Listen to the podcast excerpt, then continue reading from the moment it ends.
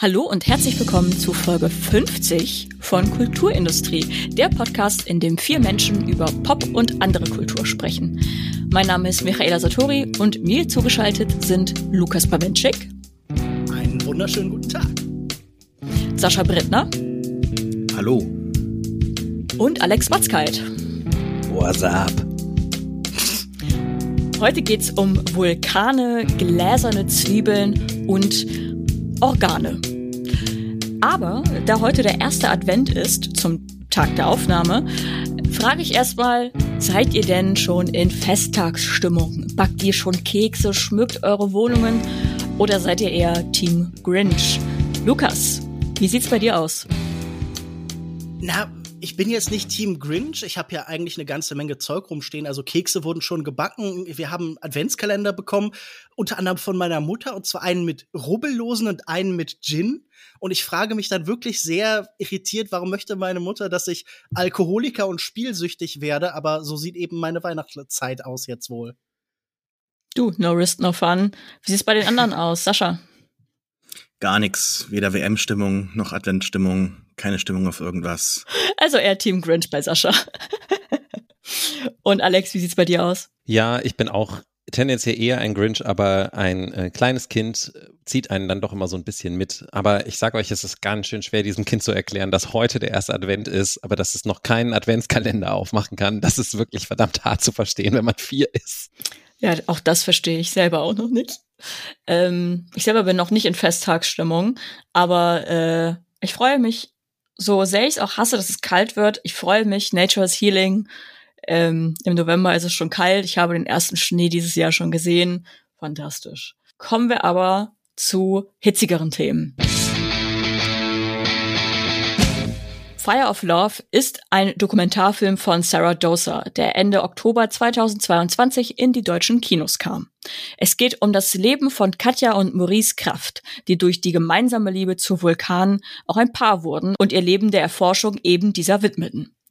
Wir sehen Aufnahmen aus dem Archiv der beiden und Ausschnitte von Fernsehauftritten und beobachten die beiden bei der Erkundung aktiver Vulkane. Erzählerisch wird deren Geschichte im Original von Miranda July begleitet, im Deutschen von Tanja Geke. Sascha, du hast den Dokumentarfilm vorgeschlagen. Bist du ein Vulkanfan und viel wichtiger, warst du ein Fan dieser Doku? Ich würde sagen, für beides würde ich, würde, würde ich zustimmen, ja, für beides würde ich stimmen. Ja, ich bin Vulkanfan und ich fand diesen Dokumentarfilm sehr beeindruckend, sehr einnehmend und äh, werde den auch irgendwie ein bisschen mit mir rumschleppen, glaube ich. Ich äh, kann diese Faszination total nachvollziehen, weil sich unter unseren Füßen gerade jetzt all das abspielt, was wir dort ab und zu mal sehen, was durch die Erdkruste durchplätzt kurzzeitig und uns allen ähm, und wahrscheinlich überall im Universum das Leben geschenkt hat. Diese Bewegung, das ähm, hat was Bezauberndes, was äh, Einnehmendes, äh, etwas, das wir nicht vollends erklären können. Ne? Also wir können natürlich ähm, das wissenschaftlich äh, durchdringen, aber wir werden niemals genau herausfinden können, wie das ja auch in der äh, Story dann ganz kurz einmal erwähnt wird, wann es denn tatsächlich dann äh, ja eine Explosion gibt. Und ähm, das fand ich sehr schön. Das ist natürlich nicht das einzige Thema des Films. Äh, das Film es ist jetzt kein Film über äh, Vulkanismus, ähm, sondern es ist ein Film über auch Liebe und die Liebe für diese Vulkane, aber auch die Liebe über ein Thema oder über wie man über ein gemeinsames Thema zur Liebe finden kann, nämlich Maurice Kraft und, und Katja Kraft sind zwei Personen, die ich in diesem Film jetzt nicht wirklich super äh, vollends durchdringen kann, aber ich kann in jeder Faser ihres Wesens, wie sie hier gezeigt werden, verstehen, was sie und, und wie sie ähm, diese Leidenschaft ausleben. Ähm, das hat mir sehr gut gefallen. Man muss natürlich über diesen Film auch reden, ähm, in der Art, wie er präsentiert wird. Der Film, hast du schon erwähnt, wird von Miranda Julie ähm, erzählt und er hat eine Erzählung natürlich dann, die versucht, diesem Film noch ein bisschen was hinzuzufügen. Also ich glaube, da werden wir uns heute bei diesem Film ganz besonders darum streiten, ob das jetzt schlimm ist oder ob das äh, halbs, halbwegs erträglich ist. Ich finde nicht, dass ähm, der Film durch die Erzählung versucht, etwas zu erklären, sondern dass äh, Miranda Julie in dieser äh, Performance, also so auch sehr atmigen Performance, so die, die redet ja immer so und klingt auch sehr traurig. Ähm, diesem Film etwas Poetisches noch geben möchte. Jetzt ist natürlich die Frage, ob diese Bilder das überhaupt noch brauchen. Deshalb, ich glaube nicht, dass es das Ziel der Regisseurin war, da noch was hinzuzufügen, sondern etwas nebendran zu stellen, was man noch zusätzlich erfahren kann, was diese menschliche Geschichte der, der Bilder irgendwie noch ein bisschen besser macht. Weil es gibt ja noch einen zweiten Film über dieses Thema, ähm, oder nicht dieses Thema, aber diese Geschichte der beiden und der wird wahrscheinlich heute noch an der einen oder anderen Stelle erwähnt werden, nämlich äh, die innere Glut von Werner Herzog. Und ganz oft, wenn man diese Bilder sieht und diese Erzählung hört, denkt man sich, ach, wäre es nicht gut, wenn jetzt irgendwie doch lieber Werner Herzog dieses Thema gemacht hätte? Und dann herzlichen Glückwunsch, auf Arte gibt's diesen Film gerade aktuell zu sehen. Und ähm, der, muss ich sagen, hat mir etwas weniger gefallen weil er sich auch irgendwie so einem biografischen Ansatz so ein bisschen versperrt, ob, obwohl er ihn dann trotzdem begeht.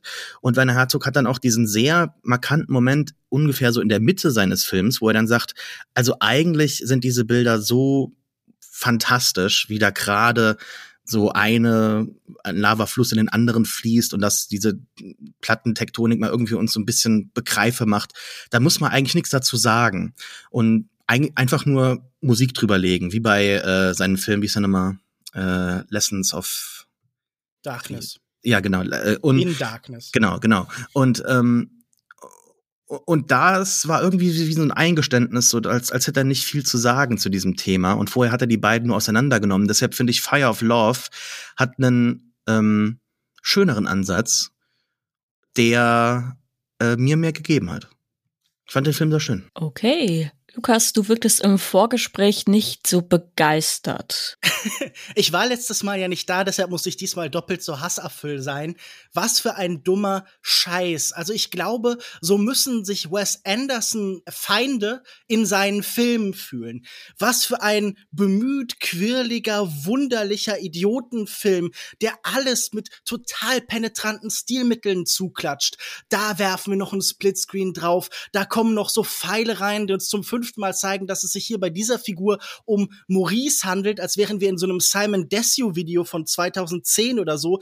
Dann wird da noch Musik drüber geballert, die unpassender nicht sein könnte. Ecstasy of Gold fast in voller Länge. Der Moment, wo ich dachte, wieso gehe ich nicht einfach? Wieso erspare ich mir das Ganze nicht? Ähm, so mystisch wie äh, Sascha das gerade beschrieben hat, das Thema auch sein mag. Man begegnet dem mit der Ernsthaftigkeit so eines Kasperle-Theaters oder irgendwie mit der Ernsthaftigkeit von Garden State. Dazu kommt dann so eine krude Psychologisierung wie in so einem deutschen True Crime Podcast, das jetzt da beisammen sitzt bei Tee und vielleicht irgendwie einem Stück Kuchen und sich überlegt, wie genau denn jetzt dieser vermeintliche Täter in dem Moment gedacht hat. Ich habe das Gefühl, von den Bildern lässt der Film nichts übrig, von dem Mysterium nicht, von diesen Menschen lässt er noch viel weniger weniger übrig. Er hat viel weniger zu sagen als Werner Herzog, gesteht sich das aber nicht ein. Und insgesamt muss ich halt doch sagen, ich konnte damit sehr wenig anfangen und ich verstehe überhaupt nicht, oder beziehungsweise ich verstehe ganz hervorragend, warum das jetzt diese Art von Oscar-Kandidat ist. Aber so sehr einem dieses etwas theatrale, nietzscheanische Übermenschengefasel eines Werner Herzogs auf den Sack gehen kann, besser als die Alternative ist das in diesem Fall jeden einzelnen Tag der Woche, des Jahres, des Jahrhunderts. Also, äh. Gut, also nicht so begeistert war ein Understatement. Alex, wie sieht's denn mit deinem Feuer der Leidenschaft für diesen Film aus oder bist du eher Team inaktiver Vulkan? Na, ich würde mich, glaube ich, irgendwo zwischen Lukas und Sascha verorten. Also, ich finde die Geschichte an sich und diese Personen an sich ähm, und das Bildmaterial, mit dem der Film ja ausschließlich arbeiten kann. Es gibt ja keine neuen, kein neues Material, was entstanden ist für den Film, ist ja ausschließlich aus existierenden Aufnahmen zusammenmontiert. Das ist einfach toll und interessant und da, das, da kann man gar nicht viel kaputt machen, glaube ich. So, das ist schon mal grundsätzlich einfach ähm, so da. Ich finde aber auch, dass ähm, die AutorInnen etwas zu verliebt sind in ihre eigene Idee, da so ein Love Triangle zu konstruieren zwischen diesen Personen und den Vulkanen, so steht es auch, glaube ich, irgendwie so im Teasertext des Films. Und das finde ich halt, dass das die Geschichte einfach nicht hergibt. Das ist eine gemeinsame Leidenschaft von den beiden, wo es, wo die Vulkane irgendwie nicht dazwischen stehen oder irgendwie sowas. Also das ist, und das kann man dann so cute ich finde den Wes Anderson-Vergleich von Lukas ganz passend. Also so genau. Ich fand auch, es war so Wes Anderson, aber halt nicht gelungen. Also ähm, ohne die, ohne die die handwerkliche und erzählerische, das erzählerische Können von Wes Anderson halt umgesetzt. So dass man halt eben, braucht man halt Miranda July mit so einer Flüsterstimme und man braucht so einen Vorspann, der irgendwie so ein bisschen cutesy ist, wo dann die Vulkane als äh, Hauptdarsteller irgendwie eingeführt werden und sowas. Und ja, das passte für mich aber nicht zusammen, hat keinen guten, stimmigen Film dann so in der Summe ergeben. Und ähm, ich glaube auch, dass der eigentliche interessanteste Aspekt in dieser Geschichte ist halt diese Sache der Mensch und die Natur, Ehrfurcht und Faszination, Schönheit, Tod, dass das alles so nah beieinander liegt und dem sie sich auch, glaube ich, beide voll bewusst sind, diese, oder waren diese beiden Hauptfiguren. Aber ähm, ich könnte mir auch vorstellen, dass der Herzog-Film, den ich nicht gesehen habe, diesen Aspekt irgendwie besser zu greifen kriegt und da halt nicht so eine Hipster-Geschichte draus macht. Wie ging's denn dir, Michaela? Ich muss sagen, ich bin eher so in Richtung Lukas. Ich fand, ähm, ich war ein bisschen erschrocken, als ich die Erzählstimme quasi gehört habe, beziehungsweise wie das Ganze halt vorgetragen wurde. Ähm, ich habe mich ein bisschen an so Poetry Slams erinnert gefühlt und das nicht im positiven Sinne und ähm, habe mich da dann aber so schnell dran gewöhnt. Nichtsdestotrotz hatte ich dann im Laufe des Schauens so ein bisschen war ich zwischenzeitlich ein bisschen lost, weil ich nicht so genau wusste, wo der Dokumentarfilm denn jetzt mit mir hin möchte. Ich weiß, es sollte die Beziehung zwischen den Menschen dargestellt werden, also zwischen Katja und Maurice, aber ähm, und deren Beziehung wiederum mit den Vulkanen ähm, und wie diese Vulkane auch vermenschlicht werden noch zu Beginn. Aber so genau hatte ich das Gefühl, dass es keine klare Richtung gibt. So, also geht es um Menschen, geht es um Vulkane, geht es um Vulkanforscher, geht es um Menschen, also dieses, dieses, dieses Verhältnis zwischen Mensch, Natur, Naturgewalt, Menschlichkeit, das wird alles angeschnitten so. Nur ähm, ich hatte das Gefühl, der wollte sehr viel gleichzeitig behandelt und erzählt werden, aber es konnte sich nicht so genau festgelegt werden. Und ähm, das fand ich ein bisschen schade. Die Bilder waren zum Teil wirklich ähm, sehr eindrucksvoll, vor allen Dingen, wenn man sich immer wieder vergegenwärtigt hat, so, das haben die halt aufgenommen. Die waren da sehr nah an diesem sprühenden äh, Lava. Also am Ende war ich dann doch froh, als es vorbei war, weil äh, da war so viel Pathos drin, der aber gefühlt äh, sehr künstlich und gewollt reingequetscht wurde. Das finde ich nicht. Also ich ähm, würde da mal dagegen halten und würde sagen, dass ich es schon ziemlich ähm, interessant finde, wenn zwei Menschen, die relativ nah beieinander aufwachsen, in, also der Film rückt das natürlich schon sehr ins Zentrum und macht das auch mit seinen süßen Animationen noch so ein bisschen so, äh, ja, vielleicht ein bisschen zu, ja, ein bisschen zu krass. Okay, ja. Aber ich, ich finde es eigentlich schon dann doch irgendwo gegeben. Also ich finde es nicht schlimm, weil äh, da treffen sich zwei Menschen in der Breite unserer Zeit genau am richtigen Zeitpunkt, am, am richtigen Ort und fallen gemeinsam äh, übereinander, aber dann auch über diese Vulkane in eine ganz tiefe leidenschaftliche Liebe und äh, dann folgen sie halt dieser Liebe, wohin sie sie halt führt. Und dann ist halt auch der Film, genauso wie ihr Leben, relativ planlos, denn der Plan richtet sich nur danach, wo bricht denn demnächst der nächste Vulkan aus. Und dem halt so hinterher zu folgen und dann auch die Vulkane selbst ähm, so als, als Hauptfiguren in dem Film zu machen, fand ich doch schon einen sehr interessanten Kniff, der, finde ich, äh, durchaus auch die vielen Bilder nochmal äh, äh, anders hat wirken lassen. Denn ich finde, also zunächst einmal, ich finde diese Bilder atemberaubend. Ich finde, das ist äh, unschätzbares Material, das äh, vor allem durch seine 16 Millimeter Qualität halt irgendwie noch so einen nostalgischen, mythischen Effekt gewinnen kann äh, durch diese Körnung alleine, die Werner Herzog übrigens mit einer Schärfung rausnimmt und er äh, macht aus, auch aus, aus dieser Re Resolution was anderes, was ich, was ich nicht gut fand. Also er hat da weniger Respekt für dieses Material. Könnte man jetzt natürlich sagen, das ist typisch Herzog ähm, und irgendwie auch passend für ihn und seinen Ansatz in dem Film. Aber mir hat das nicht so gut gefallen wie hier bei Fire of Love. Und, ähm, und diese Bilder, die da halt entstehen, das, das, das wird nie langweilig. Also man könnte ja auch irgendwann denken, okay, irgendwann hat man jetzt mal gesehen, wie da so was aus dem Boden rausschießt und dann läuft mal hier so ein, so ein Fluss aus, aus, aus heißem Gestein, okay. Aber kein Bild ähnelt dem nächsten. Und das wird ja auch so im Film bislang gesagt, so, ne? Also äh, man kann eigentlich keine Vulkan mit dem anderen vergleichen, was wissenschaftlich vielleicht jetzt nicht unbedingt standhaft sein kann. Aber man, man kann zumindest die, die menschliche Seite dieses Statements erkennen. Und ich glaube, das hat mir schon sehr, sehr viel mitgegeben. Einfach, dass da zwei Leute total ineinander vernaht sind und äh, miteinander auch vielleicht mal durchaus ähm, über diese Leidenschaft so, so übereinander stolpern. Es wird ja auch teilweise so erwähnt, dass die auch Probleme hatten in ihrer Beziehung, aber trotzdem immer wieder zueinander finden, bis es dann halt irgendwie so endet gemeinsam und beide das auch wollen und auch sich dem irgendwo bewusst sind. Ähm, und dass der Film dann auch dort endet. Werner Herzog setzt ja bei ihr, äh, bei seinem Film an dem Ende erst an. Und ähm, das fand ich irgendwie wenn man so eine Geschichte erzählen möchte, fand ich das besser. Ich frage mich ja wirklich, wo du den Respekt gesehen hast, wenn diese Bilder die ganze Zeit mit Animationen zugeballert werden, wenn sie aufgeteilt werden, wenn Na sie komm, von der das Musik ist vielleicht die großen Animationen sind am Anfang und am Ende. Ich finde aber, es ist schon einfach sehr viel an bemühter Einflussnahme, bemühtem, so sagen wir so, stilistische Ornamente. Also so Sachen wie, dass Unterwasseraufnahmen dann mit Musik beschallt werden, die dann so gedämpft ist, als würde man sie unter Wasser hören. Also da scheint mir wirklich so eine, so eine fast so eine Regiewut zu sein. Und ich glaube, dieser Film ist in den Sachen, die er anbietet, überinszeniert. Das würde ich sofort auch Werner Herzog in Teilen zur Last legen. Deine Beschreibung hier dieses, dieses Schärfeeffekts, da würde ich sofort zustimmen, das ist Quatsch. Aber da scheint mir doch viel mehr Respekt Respekt da zu sein. Und wenn hier der Gedanke war, so eine posthumanistische Dimension vielleicht herauszuarbeiten, der Vulkan als Charakter, der den Menschen in seiner Möglichkeit, in seiner Gestaltungsmacht relativiert, dann ist das für mich insofern gescheitert, dass er überhaupt keine naja, wenn du schon, wie beschreibst, diese Vulkane irgendwie Identitäten und Charakter haben, dann sind die für mich nicht klar herausgearbeitet worden, sondern ich hatte das Gefühl, dieser Film wird irgendwann breich und diffus und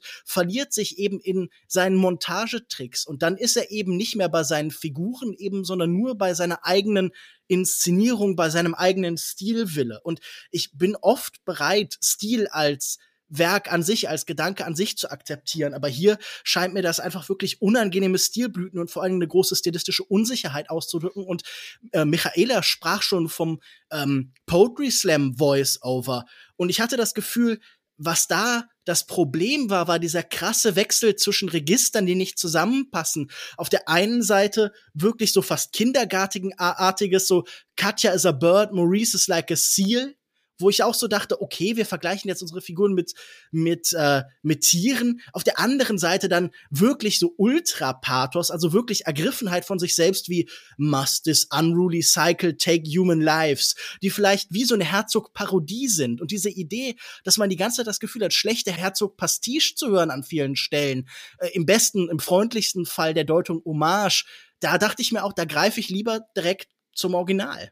Ich fand auch diese ähm diese Leidenschaft zwischen den Menschen oder dass sie so vernarrt ineinander sind, also Katja und Maurice, das wurde für mich gar nicht so gezeigt. Also da waren so zwei Aufnahmen, wo Katja Maurice anguckt, so in so wirklich Millisekunden. Und dann dachte ich mir so, ja, aber wo ist diese, also diese Leidenschaft, die dann da von Miranda July halt so pathetisch angedichtet wird, die, die sehe ich aber irgendwie nicht. Weswegen es für mich dann irgendwie so unklar war, dass ob das wirklich Gegenstand des Films ist. Also natürlich ist es ein Fakt und das sagt der Film ja auch. Also er erklärt einem, warum das denn so besonders ist mit Animation und auf der Tonspur, wie unwahrscheinlich doch dieser Zufall ist, dass sich zwei Menschen treffen in äh, ganz nahe Umgebung, im gleichen, in gleichen Stadt, im gleichen Land und so aufgewachsen, die die gleiche Leidenschaft haben und äh, diesen, diesen gleichen, dieser gleichen Obsession das Ganze verfolgen.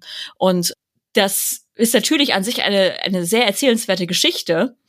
Nur von meinem Gefühl her wird das nicht wirklich erzählt und dann kommen halt diese Vergleiche wie, naja, es gibt böse Vulkane und es gibt liebe Vulkane. Und Katja ist ein Vögelchen und Maurice ist ein, äh, was ist ich, so ein See, Seelöwe. Und das sind so, mh, mm, ich weiß nicht, also da wurde, ich sollte, ich wusste, ich sollte was fühlen. Äh, mir wurde sehr doll angedichtet, ich solle doch bitte jetzt was fühlen. Nur es kam nichts rüber. So. Und das, ich glaube, das hat, glaube ich, diese, diese Erzählung so ein bisschen kaputt gemacht, was mir gesagt wurde, was ich jetzt denken soll, was ich fühlen soll. Das ist das, was ich meinte, als ich gesagt habe, dass der Film ähm, in seine eigene Geschichte, die er erzählen will, zu sehr verliebt ist und die aber eigentlich gar nicht hat. So. Ich finde das auch übrigens ehrlich gesagt nicht so besonders, dass in einer Stadt wie Paris zwei Leute leben, die sich beide für Vulkane interessieren und sich dann äh, begegnen. Ja, vor allem, dass sich zwei Leute, die dasselbe Interesse haben, irgendwann treffen, weil man ja. halt die ganze Zeit auf denselben Kongressen oder sowas rumhängt. Das ist jetzt auch nicht so überraschend. Aber ähm, um auch mal was Positives zu sagen, äh, ein, ein Aspekt, äh, weil du über Überinszenierung gesagt hast, Lukas, der vielleicht dann doch ganz interessant ist, ist, ähm, ich fand das ganz interessant, wie, wie sie gesagt haben, sie, ähm, sie wurden irgendwann ganz gut da drin, sich selbst zu spielen. Also das, das fand ich tatsächlich einen Aspekt, den der Film ganz gut rausgearbeitet hat, wie sie so in ihre eigenen, weil sie ja auch mediale Figuren waren. Also mir persönlich sind die nie äh, natürlich irgendwie aufgefallen, aber ich war halt auch einfach zu jung dafür.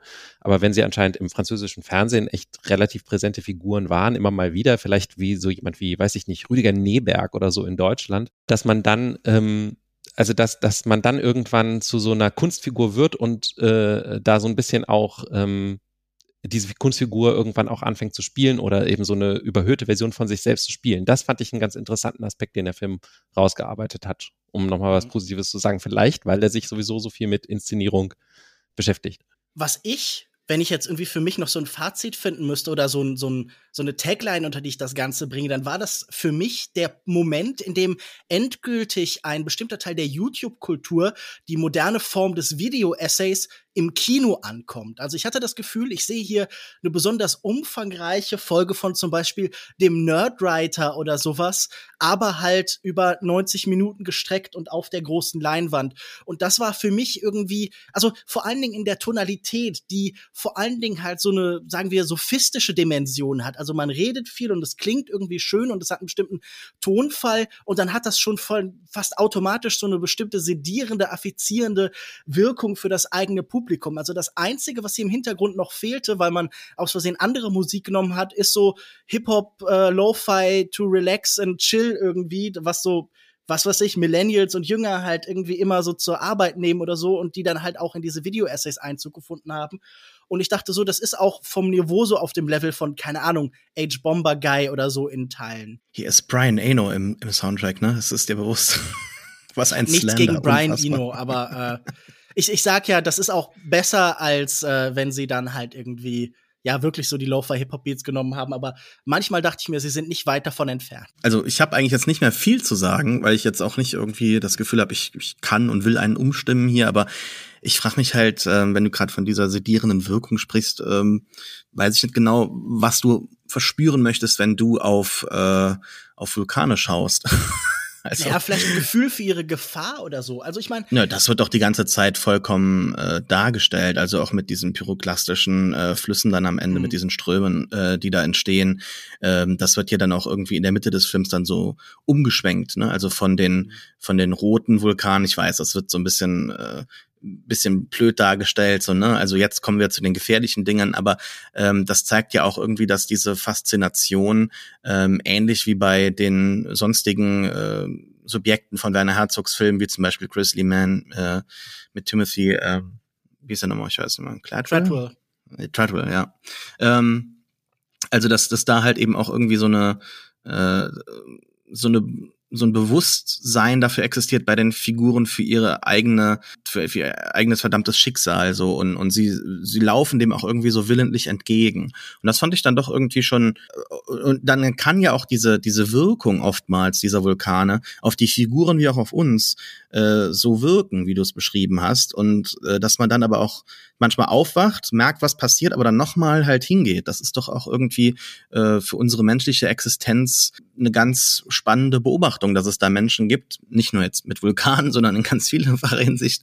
Aber das haben wir nochmal ein anderes Beispiel, weil, weil das ja auch irgendwie mit unserer menschlichen Existenz nochmal ein bisschen stärker verbunden ist, als jetzt irgendwie so ein, so ein Bär, der da einen vielleicht am Ende frisst, sondern wir sprechen hier über äh, Vulkanismus, habe ich eben schon gesagt, die Quelle unseres Lebens äh, und äh, die Quelle von, von ganz viel Leben wahrscheinlich im Universum und ähm, da, da ist schon, finde ich, mehr da, wo man noch vielleicht tiefer gehen da drüber reden könnte, mhm. aber man, man kann sich dem auch versperren vielleicht. Ich habe halt das Gefühl, bei Herzog kommt dieser Todestrieb, der in den beiden scheinbar auch in irgendeiner Form zu existieren scheint, sehr viel deutlicher eingebrannt, weil er eben beginnt mit der Katastrophe, mit dem Zwangsläufigen und dann endet auf einem Bild von Liebe und Gemeinsamkeit und dem gerade Rücken des Lebens auf einen rechten Pfad durcheinander. Also die Existenz als, als Bedrohung, ein Leben zum Tod, das dann eben durch die Liebe Wert und Sinn bekommt.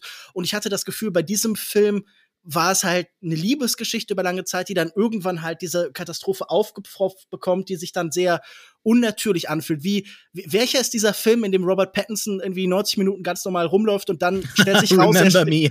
Remember Me, dann, dass, dass er gerade bei 9-11 irgendwie im, äh, im Turm sitzt oder so. So fühlte sich das für mich halt an, ja. Aber vielleicht sollten wir langsam zum nächsten Thema kommen. Ich habe das Gefühl, sonst sind wir eine Stunde bei diesem Film, ja. Fire of Love könnt ihr seit Ende Oktober im Kino sehen ist aber, soweit ich weiß, auch schon online erhältlich. Ja, bei Disney Plus. Der Detektiv Benoit Blanc ermittelte zum ersten Mal 2019 in Ryan Johnsons Knives Out und löste den Mord eines Patriarchen einer dysfunktionalen Familie. Nun ist Daniel Craig erneut in die Rolle des Ermittlers geschlüpft und wird mitten in der Pandemie zu einem Murder-Mystery-Spiel eingeladen auf die griechische Privatinsel eines Milliardärs, gespielt von Edward Norton. In Glass Onion in Knives Out Mystery verfolgen wir die kuriosen Ereignisse, die eine reiche Freundesgruppe umgeben. Genauso wie im ersten Teil hat dieser Film ein großes Staraufkommen. Janelle Monet, Dave Batista, Kate Hudson, Catherine Hahn, Leslie Odom Jr., Ethan Hawke und Hugh Grant bekommen wir da zu sehen. Alex, hat dich dieser Comedy-Kriminalfilm mit dem hohen Staraufkommen blenden können oder hast du nur die Story für sich genommen? Nö, also ich fand, dass das äh, ganz gut konstruierter, einfacher Spaß ist, der von Ryan Johnson gewohnt gekonnt in Szene gesetzt ist. Äh, der Film bemüht sich zwischendurch an aktuelle Debatten anzuknüpfen. Es geht irgendwie um Medienpersönlichkeiten und um äh, ja die Pandemie, wie du schon erwähnt hast, um, um alternative Treibstoffe und so Sachen. Aber das sind alles nur MacGuffins, die äh, die nichts hergeben, also wo es, wo es nicht um irgendwelche tieferen Wahrheiten über unsere Welt oder irgendwas geht, es ist einfach nur wieder, finde ich, eine ziemlich gut ausgeklügelte ähm, Mystery-Geschichte, halt so eine typische ähm, Miss Marple-mäßige ähm, Cottage Mystery, wo halt so alles so in sich geschlossen ist und man ähm, so Stück für Stück da durchgeführt wird und am Ende gibt es eine große Enthüllung. Und ähm, das ist alles unterhaltsam und äh, gut gemacht und hat mir sehr viel Spaß gemacht, hat mich gut unterhalten im Kino und ähm, solche Filme passen, finde ich, wunderbar. Jetzt auch so genau in die Zeit, jetzt so für die Feiertage. Ähm, da kann man sich auch mal einfach so ganz leicht unterhalten lassen, äh, leicht und gekonnt unterhalten. Sascha, wie fandest du Glass Onion? Hat der Film für dich auch Layer wie ein Oger? Du willst Track hier irgendwie reinbringen, ich merk's. Ähm, würde ich lieber jetzt drüber reden als über Glass Onion. Ich ähm, habe Knives Out zweimal gesehen und zweimal äh, gute Unterhaltung erfahren. Und ich war jetzt schon so ein bisschen basierend auf den Trailern und so diese Entwicklung von, von diesem einen eigentlich ganz netten Film hin zu einem Franchise verwundert, verwirrt und am Ende dann maßlos enttäuscht tatsächlich. Ich komme gerade jetzt aus dem Film, das wirkt noch alles sehr frisch. Vielleicht wird das auch irgendwie mal eine Meinung, die ich irgendwie noch ändern würde. Ich merke dann schon manchmal, dass ich dann doch irgendwie noch mal vielleicht zwei, drei Sachen ja einfach wirken lassen müsste. Aber mein erster Eindruck ist jetzt eigentlich, dass der Film ja keine gute Fortsetzung ist und auch allen und für sich natürlich ja auf so einem ganz oberflächlichen Level, wie Alex das beschrieben hat, durchaus zu genießen ist, aber mir halt überhaupt nichts gegeben hat. Also wenn überhaupt müsste es doch heißen äh, Glass Onion, a äh, Benoit Blanc äh, Mystery. Allein da störe ich mich schon irgendwie so ein bisschen dran an, äh, an dieser Franchisierung, oh, die, die falsch läuft. Und dann, ähm, bis auf ihn findet man hier eigentlich keine Figuren mehr, finde ich. Also auch keine Menschen mehr. Das ist alles nur noch irgendwie Leinwand für irgendwelche Online-Ideen, die Ryan Johnson aufgegriffen hat. Und ähm, ich finde auch, dass, dass Ryan Johnson und dieser Film jetzt irgendwie so ein, so ein Objekt äh, oder, oder ein Diskussionspunkt im allgemeinen Großen, um Elon Musk mal zu zitieren, der ja auch hier im Film irgendwo mit drin ist, äh, Culture War geworden ist. Und das finde ich irgendwie total schade. Also ich war ein großer Fan und äh, würde das eigentlich noch sagen, ich glaube, dass, dass Ryan Johnson noch gute Filme machen kann und sehr gute Filme gemacht hat aber er irgendwie durch seine Verbindung jetzt im, im Culture War so ein, so, ein, so ein Punkt geworden ist, wo man sagt hat, den müssen wir unterstützen und der macht tolle Sachen und der ist auf unserer Seite und, und so, so wirkt das auch so ein bisschen auf mich, als könnte er in diesem Film ja nichts falsch machen und so agiert er auch als Maler, der irgendwie alles auf die Leinwand haut und irgendwie nichts wirklich zu sagen hat. Wir sehen keine Menschen mehr, es sind, finde ich, auch sehr hässliche Bilder. Diese Close-Ups, die er da hat. Ich finde, in dem ganzen Film gibt es keine einzige Einstellung, Einstellungen, die ich irgendwie sagen würde, die wäre irgendwie Screenshot-würdig auf so einen Screenshot-Account oder sowas. Ähm, ich empfehle mal at a touch of cinema von meinem Freund Matthias Hopf, der das auf Twitter macht. Shoutout, geht raus an ihn. Ja, der Film hat auch ein, ein, Mystery, das irgendwie mir völlig egal ist, weil halt keine Figur hier irgendwie äh, menschlich ist und oder mir sympathisch ist. Das ist alles ganz rudimentär. Und äh, gerade Knives Out hat mir halt doch schon diese Familie mit ihren natürlich durchaus fiesen, auf den, also übertriebenen Figuren, äh, das hat mir ganz gut gefallen, aber da war da war das noch greifbar und da konnte man sich auch irgendwie so, so anschließen, so, ah, guck mal da, die Familie und so, die hat Probleme und die gehen, und da, da sind halt noch andere Sachen mit vermischt worden, dass vielleicht eine Figur in dieser Familie dann halt so ein äh, very online äh, Insel war aber das war dann irgendwie noch greifbar. Und hier hat man wieder so versucht, die gleichen Elemente mit reinzubringen und hat eigentlich einen Film gemacht, der am Ende sitzen alle Figuren da draußen auf einer Treppe und es ist irgendwie nicht wirklich viel passiert und man geht so raus und fragt sich, was, was soll ich denn da jetzt mit haben? Und Benoit Blanc, der sitzt draußen und ähm, und schaut sich das alles an, während alles um ihn herum brennt. Und irgendwie so habe ich mir gedacht, das ist irgendwie das perfekte Bild, um diesen Film abzuschließen, der auch irgendwie nur so produziert wurde, habe ich das Gefühl, damit man halt, also Netflix hat ja 400 Millionen Euro dafür bezahlt ähm, oder 400 Millionen Dollar, um, um diese Rechte jetzt zu haben für diese Fortsetzung. Und äh, das ist ein schöner Paycheck für die alle, das gönne ich denen. Und ähm, der Film sieht sich, finde ich, wie so eine Pflichterfüllung dieses Vertrags. Lukas, hat dich die gläserne Zwiebel zum Weinen gebracht oder waren es die furiosen Gags? Warum sollten mich die furiosen Gags zum Weinen bringen? So vor Lachen? Vor Lachen? Ja, beides nicht. Ich hatte schon, ähm, ein weiser Mann, und damit meine ich Alex Matzkeit, hat auf äh, Letterbox geschrieben, fun and weirdly topical. Ich stimme dem Fun irgendwie zu, dem weirdly aber nicht, weil ich würde mich in weiten Teilen, glaube ich, Sascha anschließen.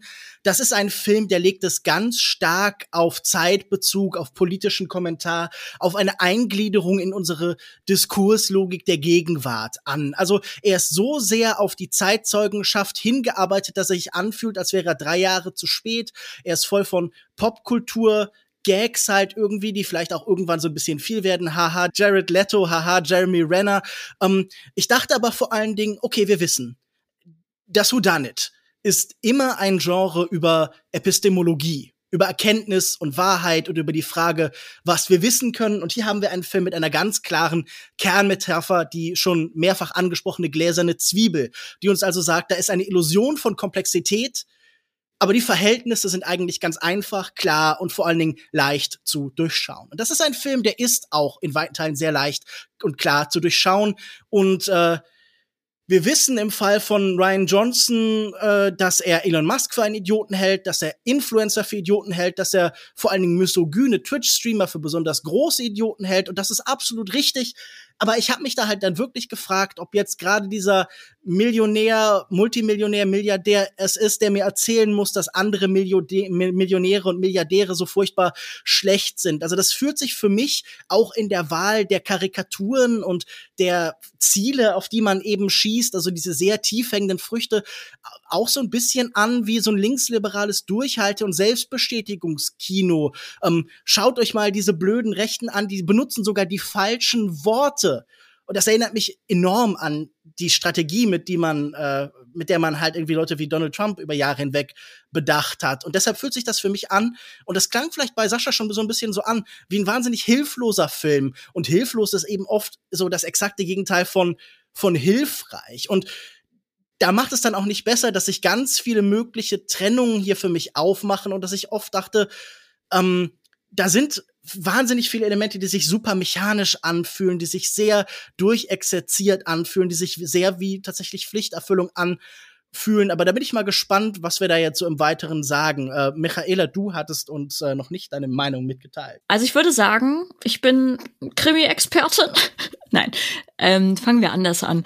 Äh, ich habe in meinem Leben schon sehr viele Krimis und sehr viele Detektiv Romane und was weiß ich alles konsumiert und äh, dementsprechend bin ich sehr vertraut mit dem Genre und habe mich aber auch sehr gefreut über den vermeintlichen zweiten Teil von Knives Out.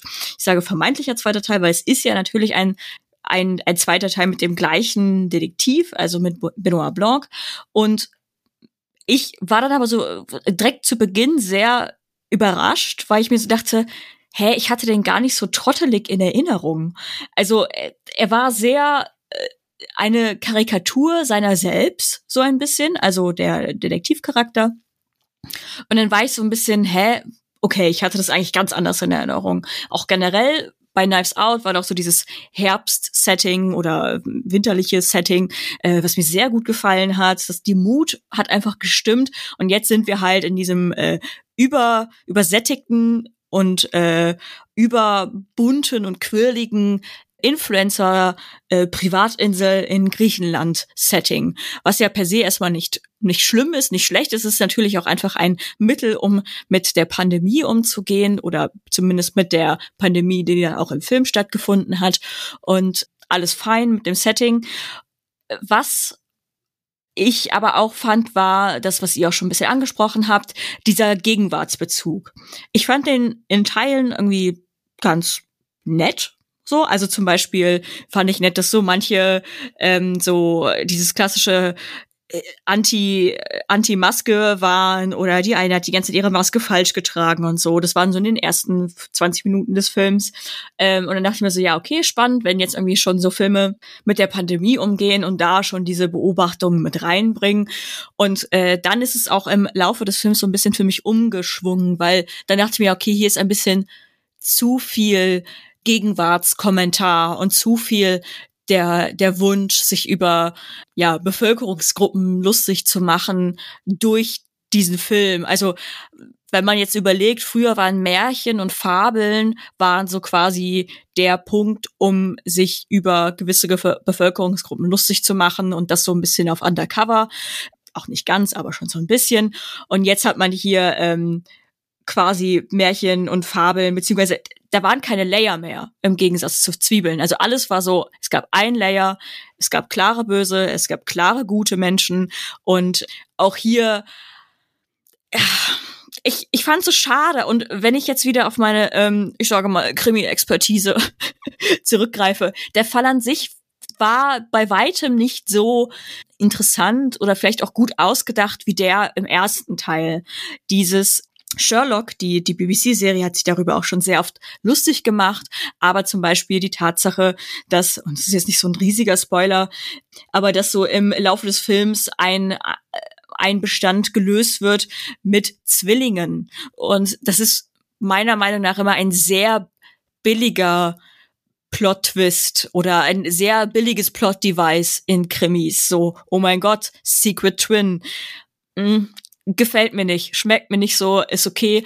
Und auch generell die ähm, vermeintlichen Twists, die da drin sind. Während Knives Out noch so sehr spannende und gute Twists drin hatte und natürlich auch unlikable Characters, war das hier mir ein bisschen too much. Also hier war ganz klar nicht mehr der Krimi im Fokus oder dass man irgendwie einen witzigen Krimi erzählt, was auch immer, oder eine Detektivgeschichte. Hier war ganz klar, waren ganz klar andere Dinge ähm, Hauptbestandteil des Films, nämlich diese Gesellschaftskritik, nenne ich es jetzt einfach mal. Und das fand ich ein bisschen schade. Nichtsdestotrotz würde ich sagen, es war ein unterhaltsamer Film. Also ich habe mich jetzt nicht geärgert, den gesehen zu haben, ähm, hoffe aber, dass für den äh, bereits angekündigten dritten Teil sich wieder ein bisschen mehr auf das Medium Krimi äh, berufen wird und nicht mehr so viel äh, Ryan Johnson seine persönlichen Fäden mit bestimmten Bevölkerungsgruppen ähm, auf die Leinwand bringt. Ich bin da vielleicht auch einfach nicht genug Krimi-Experte für, aber ähm, ich finde ja diese, diese an sich diese Puzzlebox, diese, diese Rätselbox, die der Film irgendwie da so als mis zentrales Mysterium aufbaut, wo man sich nach der Hälfte der Handlung, er macht ja was ähnliches wie das, was der erste auch macht, ne? Dass er ähm, sozusagen die Handlung erstmal eine ganze Weile laufen lässt und dann irgendwann bringt er zurück und erklärt einem sozusagen, warum alles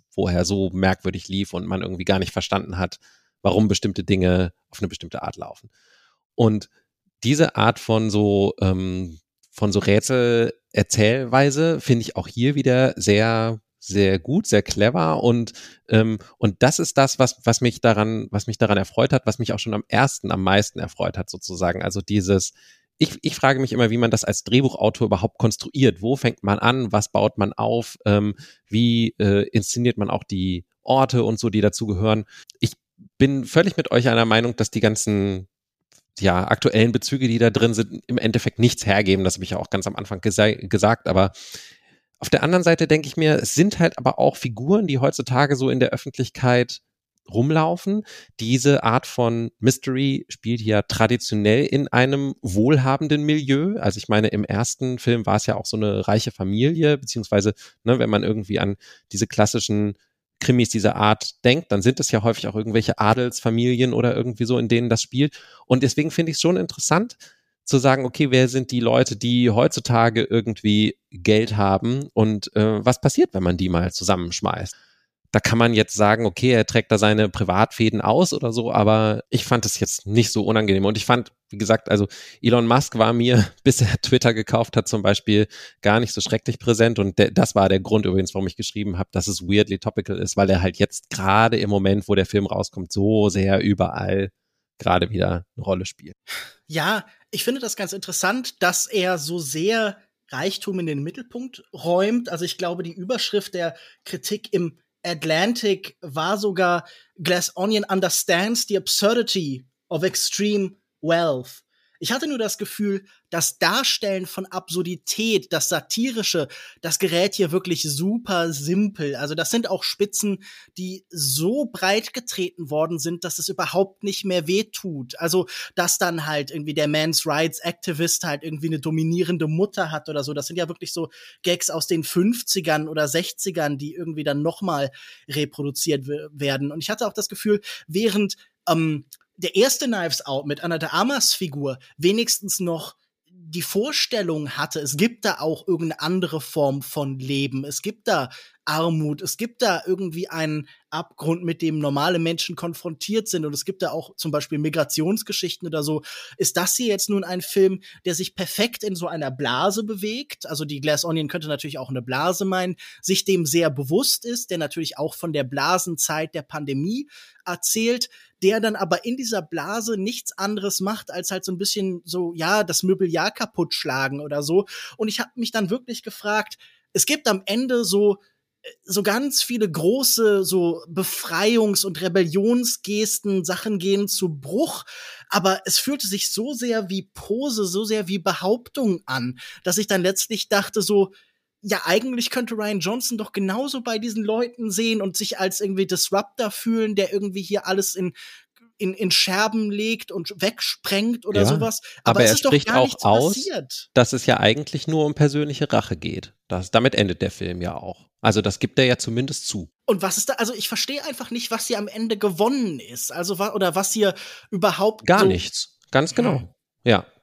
Wie gesagt, und ich finde, dazu steht der Film zumindest auch, dass er selber auch im Inneren eigentlich hohl ist. Ja, aber dann dann weiß man doch um seine Fehler und füllt die, oder? Also das ist doch, das finde ich so oft. Ich finde, das macht er ja tatsächlich. Das ist eigentlich, was du beschreibst, ist ganz richtig. Ähm, es gibt eine Szene, wo der Janelle Monet Charakter unterwegs ist und Informationen zu sammeln, Motive zu sammeln und dann innerhalb kürzester Zeit irgendwie fünf Motive sammeln, als würde man hier jetzt gerade wirklich irgendwie so ein so ein Brettspiel oder sowas spielen. Und das ist fast absurd, wie schnell das geht. Und dann macht der Film genau darüber den Gag und sagt, ach, das ist aber verrückt, wie schnell du in kurzer gebündelter Zeit Zeit irgendwie gefunden hast. Und das fühlt sich an für mich wie so ein Deadpool-Gag, so wo man einfach man weiß, man kann es eigentlich nicht besser, man schafft es nicht eleganter hier irgendwie halt das zu verteilen und das so ein bisschen irgendwie über die Zeit eleganter einzuflechten und dann macht man halt einfach einen Witz darüber und dann ist man fertig. Und ich hatte das Gefühl, ähm, vieles, was so Charakter angeht, also es sind ja eigentlich nicht wirklich Charakter, ich finde, das ist noch deutlich karikaturenhafter als im ersten Teil, so, so, so sehr, dass alles, was an Charakterarbeit da ist, für mich komplett flach fällt. Aber auch das wird ja letztlich ultra mechanisch abgehandelt. Wenn wir an diese Figur Whiskey denken, die jetzt ich hier als Beispiel bitte bemühen möchte, die uns zuerst als so klassische Influencerin vorgeführt wird, wie sie im Klischeebuche steht, so ein bisschen dumm, ein bisschen blond und dann erfahren wir später, nein, das ist sehr kalkulierend und da ist mehr und sie macht da nur aus irgendwie halt Karrieregründen dran mit und sie eigentlich will sie ja in die Politik gehen und so und das wird uns zum einen so super mechanisch vorgestellt, dass ich wirklich dachte so, oh, jetzt holt äh, Ryan Johnson den Zeigefinger raus und sagt uns so Michael Haneke-mäßig, macht euch's aber nicht zu einfach. Vielleicht sind diese Dinge doch ganz anders, als sie auf den ersten Blick scheinen. Und ich frage mich, ist das nicht egal? Weil sie macht ja trotzdem mit, sie ist ja trotzdem Teil dieser Welt. Und ob man das jetzt ironisch macht und zum eigenen Nutzen, ja, das tun alle anderen auch. Also warum ist da diese Geste der Errettung für die eine Figur und für die anderen nicht? Und da habe ich das Gefühl, das ist so eine reine Dimension von ähm, so repräsentativer Politik. Man hat das Gefühl, im Handbuch steht, ja, jetzt muss man auch noch diese Art von Charakter, die darf nicht zu negativ dargestellt werden, weil das ist, keine Ahnung, das wäre eher was, was Duke machen würde, unser Man's Rights Activist. Und dann macht man das halt so. Aber das fühlt sich auch an wie komische Form von Pflichterfüllung. Also alles Charakterliche fühlt sich hier sehr mechanisch und auch irgendwie sehr fragwürdig an. Ich ähm, finde, dass der Film unfassbar ironisch ist und zu keinem Zweck. Und ich finde ihn auch sehr zynisch. Also ich, ich kann mir nicht so wirklich einen Reim draus machen, wozu er jetzt eigentlich äh, am Ende äh, zu, zu welchem Fazit er kommt. Er hat eigentlich gar keins.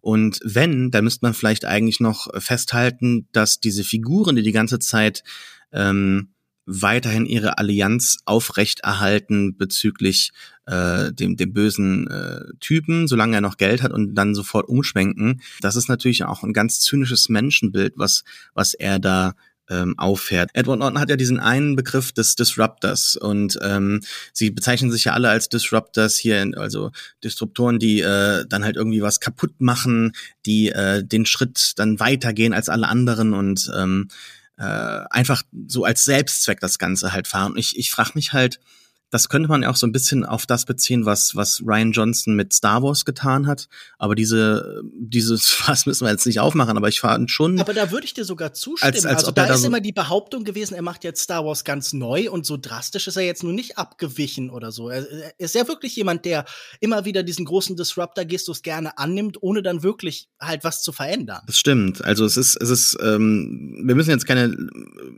keine keine Debatte über äh, über, über The Last Jedi haben, aber es, es gibt so ein, ein, ein Zitat von Ryan Johnson, das mir immer haften geblieben ist. Und ähm, das, das passt halt zu vielen anderen Filmen, aber äh, das, das wirkt auch oftmals so ein bisschen, also ich lese es einfach mal vor. Er hat mal gesagt, dass er sich Sorgen machen würde, ich paraphrasiere das jetzt einfach mal auf Deutsch, wenn jemand bezeichnen würde oder seinen Film als guten Film bezeichnen würde, denn er findet es viel interessanter, wenn Leute total aufgeregt sind über den Film und dann halt eben andere Leute sagen, nee, das war der schlimmste Film aller Zeiten und er möchte äh, dann halt eben äh, zwei Extreme haben, die dann halt über den Film halt reden und und das ist so die Art Film, die er machen möchte. Und das hat er ja zumindest mal mit einem großen Film geschafft.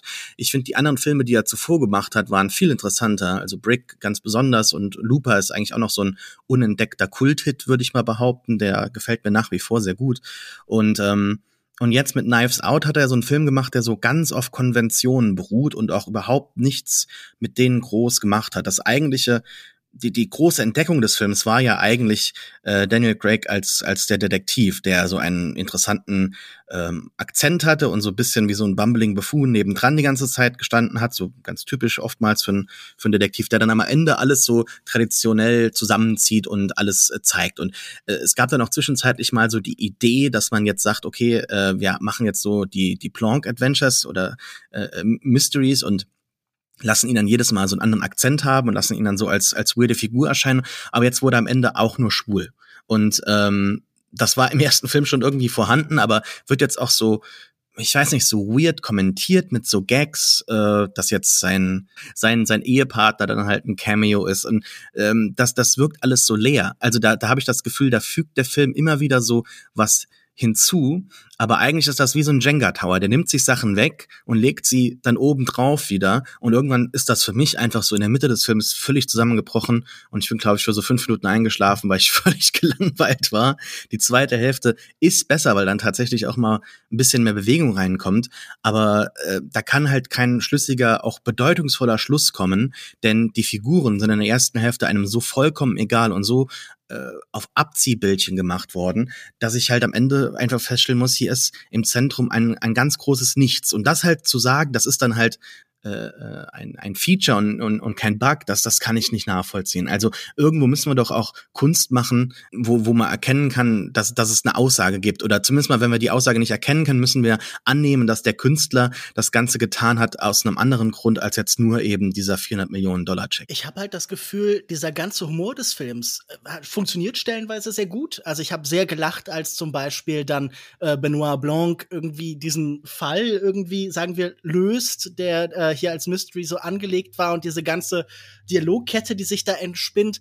Aber ich würde, glaube ich, Sascha schon zustimmen, dass er einfach auch, es geht mir nicht mal mehr ums Politische, sondern allgemein Filme beschreiben ja auch immer Welt an sich, beschreiben die Dinge, beschreiben im Endeffekt durch Bilder und Dialog und Ton und so weiter den Blick eines Menschen auf die Welt. Und als sie ankommen, und da ist so eine Art gläserner Steg, der sich emporschwingt, und dann fragt jemand, is that a Banksy? Da dachte ich, was sind das denn hier für Kategorien? Also selbst wenn es darum ging, sich über jemanden lustig zu machen, funktioniert das nicht, weil wir wissen alle, Banksy macht keine Skulpturen, sondern macht halt Graffiti, macht Stencils und irgendwie halt ein paar kleine andere Sachen. Aber da sind so offenkundig Zeilen drin, die einfach einen sehr oberflächlichen, sehr unspezifischen Blick auf die Welt verdeutlichen, dass ich halt die ganze Zeit dachte, ich möchte jemanden, der tiefer in die Welt eindringt, der Details erkennt und nicht so breit und so so generell bleibt. Und ich glaube, das ist auch ein Problem für Ryan Johnson, dass er Filme macht, die überhaupt nicht spezifisch sind, sondern die überall in jedem Kontext passieren können und die halt einfach, denen man ihren Massenappeal schon auf den Leib geschneidert sieht. Und wie gesagt, damit reduziere ich gar nicht, dass ich bei diesem Film ein paar Mal herzhaft gelacht habe und dass ich auch Spaß mit dem hatte und das will ich nicht relativieren. Aber Ryan Johnson fliegt irgendwie halt über das über die Karte und guckt sich das Gebiet mit all seinen Details gar nicht mehr an. An, an diese letzte Sache möchte ich mich auch noch mal ganz kurz anschließen. Also er hat gar keinen Blick auf die Welt, würde ich sagen. Sein Blick auf die Welt erfolgt durch Twitter. Und das ist, glaube ich, auch der Grund, warum dieser Film sehr gut bei genau dieser ähm, ganz besonderen East-West Coast Twitter-Medienelite gut ankommt. Genau, er ist halt sehr referenziell. An sich, noch als letzter Punkt, äh, ich finde, man hat bei diesem Film sehr die Inspiration gesehen, der für diesen, für diese, sag mal, sommerliche, ähm, diesen sommerlichen Mordfall oder diesen vermeintlichen Mordfall ge gewirkt hat, nämlich ähm, die Agatha Christie-Verfilmung Das Böse unter der Sonne. Da waren ein paar Szenen bei, wo ich mir dachte, hm, da wurde sich aber schon orientiert dran, bisschen zu inspiriert. Ähm, wenn ihr also einen äh, Mordfall sehen wollt, wo äh, es tatsächlich interessant ist, äh, die Auflösung zu sehen, ähm, würde ich euch den empfehlen. Der ist von 1982, also ein bisschen alt, aber ähm, hier bei Glass Onion würde ich sagen, war sehr viel einfach ähm, zeitgenössisches und weniger Krimi einfach dabei und ähm, mehr Gags als Krimi.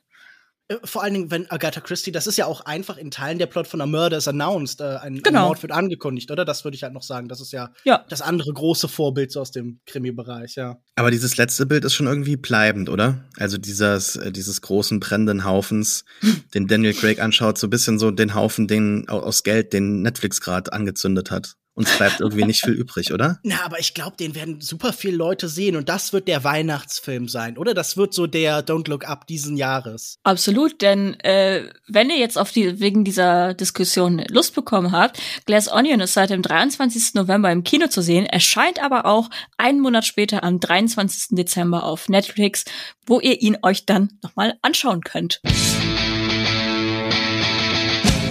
David Cronenbergs Crimes of the Future handelt von zwei Performance-Künstlern Caprice und Saul Tenser, gespielt von Lea Seydoux und Viggo Mortensen, die in einer Welt auftreten, in der die Menschheit unter dem beschleunigten Evolutionssyndrom leidet. In dieser zukünftigen Welt müssen sich die Menschen mit ihren verschiedenen körperlichen und mentalen Veränderungen auseinandersetzen, was den einen besser und den anderen schlechter gelingt. Sauls Organe transformieren sich ständig und er entwickelt stetig neue Organe, die er zusammen mit seiner Partnerin Caprice in öffentlichen Performances zur Schau stellt. Cronenberg ist ja bekannt für seine Sci-Fi Body Horror Obsession. Lukas, warst du ebenfalls obsessed mit diesem Film oder hat er dich eher kalt gelassen? Nein, ich war natürlich absolut obsessed und mir sind auch während dem Film verschiedene neue Organe gewachsen. Ähm, ich würde sagen, es ist ein Film darüber, dass neue Kunst, gute neue Kunst, ja eigentlich auch immer neue Menschen braucht. Dass Kunst in die Welt tritt mit dem Wille und der Bereitschaft, anders zu sein als alles, was ist und die Welt zu formen. Und jetzt geht David Cronenberg hin und sagt, okay, ich nehme meine alte Thematik, die er eigentlich schon seit den ersten Filmen hat, also seit zum Beispiel seit seinem tatsächlichen äh, sehr frühen Film Crimes of the Future, ein vergleichsweise kurzer Film noch, ähm, der auch irgendwie diesen Grundgedanken hat, okay, menschliche Mutationen erweitern vielleicht unsere Möglichkeit. Und er nimmt das hier so als doppelte Metapher. Einmal ganz konkret als die Frage nach dem Transhumanistischen, nach dem Hybriden, nach dem posthumanistischen, also die Frage, wie reagieren wir auf eine Welt, auf eine äh, eine fast apokalyptische Situation, in der wir uns irgendwie anpassen müssen und auf die andere Weise natürlich eben auf die Frage, wie formt Kunst uns und lässt das beides so zusammenfließen. Und ich finde, ehrlich gesagt, ich war beim ersten Mal, als ich den gesehen habe, war ich so, ja, ich verstehe schon, warum die Leute irritiert sind, weil ähm, Cronenberg kombiniert ja zwei Dinge. So eine neue, sehr unterkühlte digitale Phase, die bei ihm irgendwann so in den 2000ern beginnt, lange nachdem diagnostiziert wurde, er hat den Bruch zum Körperhorror irgendwie vornommen und dann eben so alte Thesen und das Ganze wird kombiniert halt mit zum Beispiel auch dem, was er in seinen schriftstellerischen Arbeiten gemacht hat, in seinem ersten Roman. Da gibt's einzelne Szenen, die dort sehr ähnlich auftauchen und das fließt jetzt zusammen zu dieser wirklich faszinierenden Situation aus, ähm, zum Teil natürlich irgendwie Kunst, Satire, aber vor allen Dingen irgendwie fast apokalyptischer Film, der sich fragt, wie gehen wir mit all diesen mittlerweile zusammenfließenden Krisen, die jetzt eine große werden, eigentlich um? Und ich glaube, was mir vor allen Dingen gefallen hat, war dieses Gefühl, das er hier etabliert, dieses seltsam meandernde Gefühl von Menschheitsverlust, von Schönheitsverlust. Griechenland sah nie so heruntergekommen und traurig aus, also da merkt man sehr deutlich, was so europäische Austeritätspolitik mit den Leuten irgendwie machen kann halt und er schafft dann darunter so eine Schicht von merkwürdigem Begehren wieder die Leere und wieder das Nichts, also das schlagende Herz der Menschheit unter der toten Wüste. So eine Mischung aus Crash vielleicht und dem Ende von Videodrome. Hier sind ja auch Schauplätze, die fast genauso aussehen wie aus Videodrome. Und ich fand es dann letztlich vor allen Dingen einen in all seiner Unmenschlichkeit wahnsinnig menschlichen, wahnsinnig zärtlichen Film, in dem wirklich alle von David Cronenberg zu Höchstleistung angestrachelt werden. Also ob das jetzt äh, Viggo Mortensen als Saul Tenser ist, so eine Art vampirische Künstlerfigur, die das Alter an sich trägt, der letzte Mensch, der, obwohl der Schmerz fast aus der Welt verschwunden ist, noch Schmerz an sich fühlt, wahrscheinlich weil das als Künstler irgendwie notwendig ist, sensibel zu sein, oder Caprice Reese, seine Begleitung, gespielt von Lea Seydoux, die hier wirklich, ja, die Idee hat, Muse zu sein, ohne halt damit irgendwie ein, ein Objekt zu sein, sondern die sich fragt, wie formt man die Musenrolle halt irgendwie neu und wie entdeckt man sie in der Welt anders, vor allem ein bisschen zu, ich glaube, meine Lieblingsperformance in diesem Film, äh, Kristen Stewart als Tamlin, als, sagen wir, erotisierte sich an die Liebe verlierende Bürokratin. So ein Katalog, eine Sammlung von Ticks und Zuckungen und Unsicherheit so sehr auf die Spitze getrieben, dass es doch wieder äh, wirkt, als wären alle Unsicherheit, alle Zweifel der Menschheit so in einem, in einer einzelnen Figur zusammengekommen. So als würde man ein, ein Brennglas über alles, was halt irgendwie so Lacan und Freud irgendwie entdeckt haben, gelegt. Also es gibt, glaube ich, weniges an diesem Film, was mich nicht begeistert hat. Ich hatte wirklich sehr viel Freude damit und ähm, würde sagen, das ist eins der großen Film-Highlights dieses Jahres. Alex, wie ging es dir? Ich erinnere mich, du warst recht froh, dass du deinem Kind doch nicht am nächsten Tag erklären musstest, wovon der Film handelte, den du dir im Kino angeschaut hast. Ja, stimmt. Ähm, das, das genau, das war. Ich bin abends ins Kino gegangen und ähm, meine Tochter hat mich noch gefragt, worum es in dem Film geht, und dann habe ich gesagt, das erzähle ich dir dann morgen. und dann saß ich im Kino. Ich wusste wirklich gar nichts. Und ja, aber sie hat es zum Glück am nächsten Morgen vergessen. Also der Punkt ist ähm, für mich, ich äh, ich finde es, äh, ich freue mich total für Lukas, dass er da so wahnsinnig das viel draus lieb. mitgenommen hat ich finde auch, dass der Film total viele interessante Gedanken hatten. Also alleine schon, ich meine, er hat ja dieses komische Motto, ähm, Chirurgie ist der neue Sex. Und ähm, ich frage mich, das ist, finde ich schon eine interessante Frage, so, ne? Dieses, wenn wir keinen Schmerz mehr empfinden würden, was ja irgendwie so eine, so ein, so ein, so ein Vorzeichen ist, was der Film einfach setzt, ähm, würde das dann passieren, ja, würde, würde dann so eine neue Art von Körperlichkeit entstehen, die auf Verletzung beruht, zum Beispiel. Also und wo so ähm, Schmerz und und ähm, und das Auseinandernehmen des Körpers auch so inszeniert wird, wie das in dem Film ist. Finde ich eine total interessante Frage.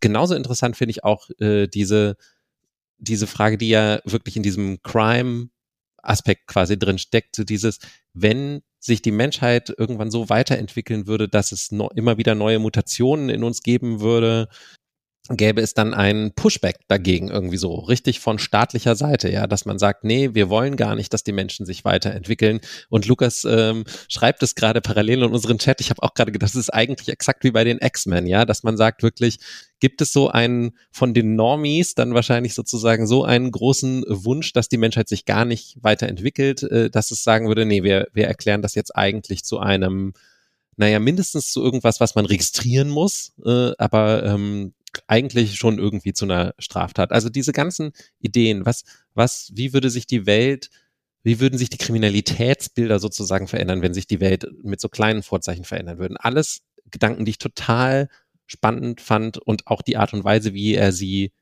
erforscht hat und dargestellt hat, eigentlich auch interessant fand. Aber was mich halt immer wieder rausgerissen hat, ist, dass der ganze Film halt trotzdem so furchtbar Cronenbergian ist. Also dass ähm, die ganze, die, die, das ganze drumrum, zum Beispiel dieses Bett, in dem ähm, der Viggo Mortensen Charakter äh, schläft und dieser Stuhl, das sind ja alles, angeblich sollen das ja die Geräte sein, die dafür gesorgt haben, dass die Menschen irgendwie keinen Schmerz mehr empfinden, wenn ich das richtig verstanden habe. Die sehen so plump und merkwürdig und halt eben so, so unpassend zum Rest irgendwie aus, dass ich das, dass ich da mich gar nicht dranhängen konnte, so im Kopf einfach. Und dazu spielt halt alles in diesen dumpf beleuchteten griechischen verfallenen Häusern, wo sie halt gedreht haben, weil er da halt irgendwie Geld bekommen hat.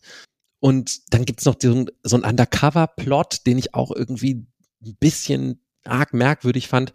Und, äh, und die Inszenierung eben auch auf so eine, die immer so auf Distanz setzt. Und das führte bei mir halt dazu, dass ich das Gefühl hatte, diese Geschichte spielt eigentlich nicht in meiner Welt, sondern sie spielt irgendwie in David Cronenbergs Kopf.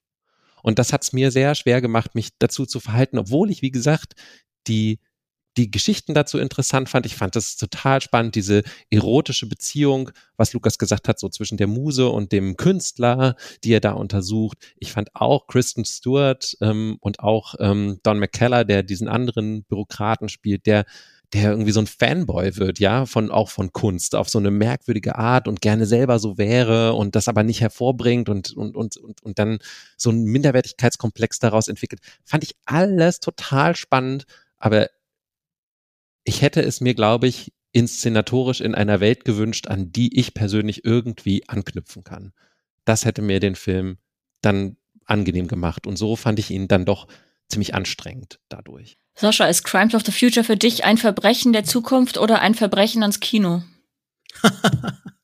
nee, Alex darf sich auch für mich freuen. Ähm, ich würde mich der Laudatio von Lukas komplett anschließen, Wort für Wort. Deshalb versuche ich noch so ein paar andere Sachen zu finden.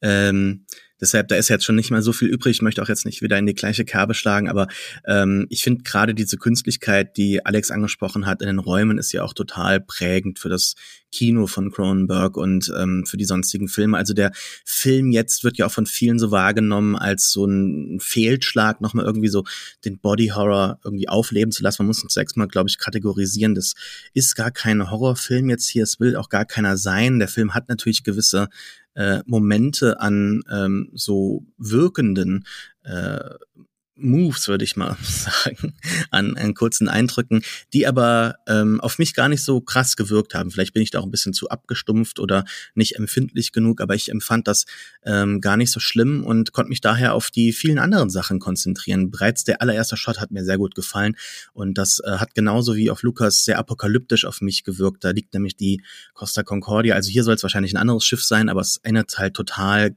identisch an die Costa Concordia, die da so direkt vor der Küste gestrandet ist. Und äh, während in unserer Welt natürlich diese Rettungsaktion beziehungsweise die Bergungsaktion des Schiffs und dann halt eben das Abbauen, das Abtransportieren ein riesigen, riesiger großer Prozess war, über Jahre hinweg begleitet, auch medial ganz groß äh, immer verfolgt, ähm, ist das hier so ein Ding, das einfach da liegen bleibt. Also die Welt hat da so eine Wunde, die nicht mehr heilt. Und äh, was machen wir dann halt? Ja, wir spielen mit der so ein bisschen. Und, und das ist das, was der Film so ähm, erfahrbar macht. Das fand ich sehr, sehr schön. Und ja, diese kargen Kammern, auch dieses Theaterspiel, dieses Kammerspielartige, das, das war ja bei Cronenberg schon immer, deshalb hat mich das überhaupt nicht gestört. Und ähm, das Einzige, was man dem Film vielleicht ein bisschen vorwerfen könnte, ist, dass er relativ abrupt endet am Ende. Also ich hätte mir schon noch gern vielleicht noch so eine Viertelstunde, 20 Minuten, vielleicht sogar eine halbe Stunde gewünscht. Also dass man mit der Erkenntnis am Ende dann irgendwo was macht, aber der Film endet eigentlich auch auf einem äh, Bild, das mir noch sehr lange im Gedächtnis bleiben wird und auch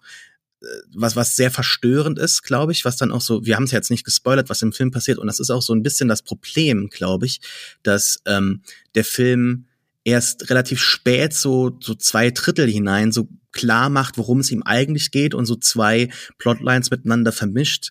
Und dann kommt das Ganze sehr gut zusammen. Also man hat diese Welten, die Lukas auch eben angesprochen hat, diese zwei Plotlines so und, und diese zwei Themen durchaus parallel auch erfolgreich laufen lassen und dann kommt es wirklich sinnstiftend zusammen und man bekommt diese ganze Erkenntnis und dann wird auch diese Welt nochmal äh, in ihrer Tiefe greifbarer als vorher und ähm, ja, die Schlüsse, die da man daraus ziehen kann, sind dann auch nochmal stichhaltiger. Aber äh, Michaela, wie sieht's denn bei dir aus? Konntest du mit David Cronenbergs neuem Film viel anfangen? Ich fand den Film leider unerträglich. Wirklich so weit unerträglich, dass ich es nicht mal richtig geschafft habe, ihn zu Ende zu gucken. Und es liegt nicht am Body Horror, sondern es ähm, ging mir darum, dass ich es schlichtweg nicht ausgehalten habe. Ähm, modernerweise würde man dazu sagen, cringe. Ich habe sehr gecringed wegen der schauspielerischen Darstellung oder Interpretation in diesem Film. Denn ähm, das ist, das war ja durchaus eine, eine Entscheidung des Regisseurs, dass diese Schauspieler so agieren sollen, wie sie es getan haben. Ähm, und da sind ja auch äh, durchaus äh, talentierte äh, SchauspielerInnen am Start. Also äh, so Bretter wie Viggo Mortensen, Lea Seydoux, Kristen, Kristen Stewart. Ähm, die haben aber waren aber dazu angehalten, anscheinend komplett over the top zu spielen. Und ich habe das nicht ausgehalten. So, das kann gerne irgendwer als Kunst verklären oder als ähm, bewusste interpretative Entscheidung, die sensationell wahnsinnig toll ist. Ich äh, fand es nur unaushaltbar, wirklich. Dazu dann noch für mich das Drehbuch. Es war es war leider dämlich. Also so plumpe Dialoge, die als tiefgehende Philosophie verkauft werden, dann man hat zum einen dieses Overacting von den ganzen SchauspielerInnen und dann kommt noch dazu, man versteht es ja schon durch das Overacting. Das ist ja wirklich so, du kannst dann Säugling vorsetzen und der versteht, worum es da geht, welche humanen Emotionen da äh, gezeigt werden sollen, überwiegend Horniness natürlich. Äh, aber dann wird auch noch äh, natürlich erklärt, für die, die es immer noch nicht verstanden haben, äh, kostet es Glauben, also Operation sind es neue sechs. Wow. Ähm, also einfach, dass diese, diese, äh, dass es so als es wird noch erklärt, was ja offensichtlich klar ist, dass Leute da einfach äh, derbe horny für Operationen sind und das ist irgendwie eine neue Art ähm, der, des Körperlichseins, der Intimität, äh, was auch immer. Ähm, ich, wie gesagt, ich fand's grauenhaft. Ähm, ich, wie gesagt, ich freue mich auch für Lukas und Sascha, dass sie das toll fanden. Ähm, für mich war es leider absolut gar nichts. Äh, das einzige Gute, was ich über diesen Film verlieren kann, ist, der Soundtrack war Fire. Ich glaube, der ist von, äh, genau, von Howard Shaw. Fantastischer Score. Ähm, den habe ich sehr genossen. Ähm, das war toll.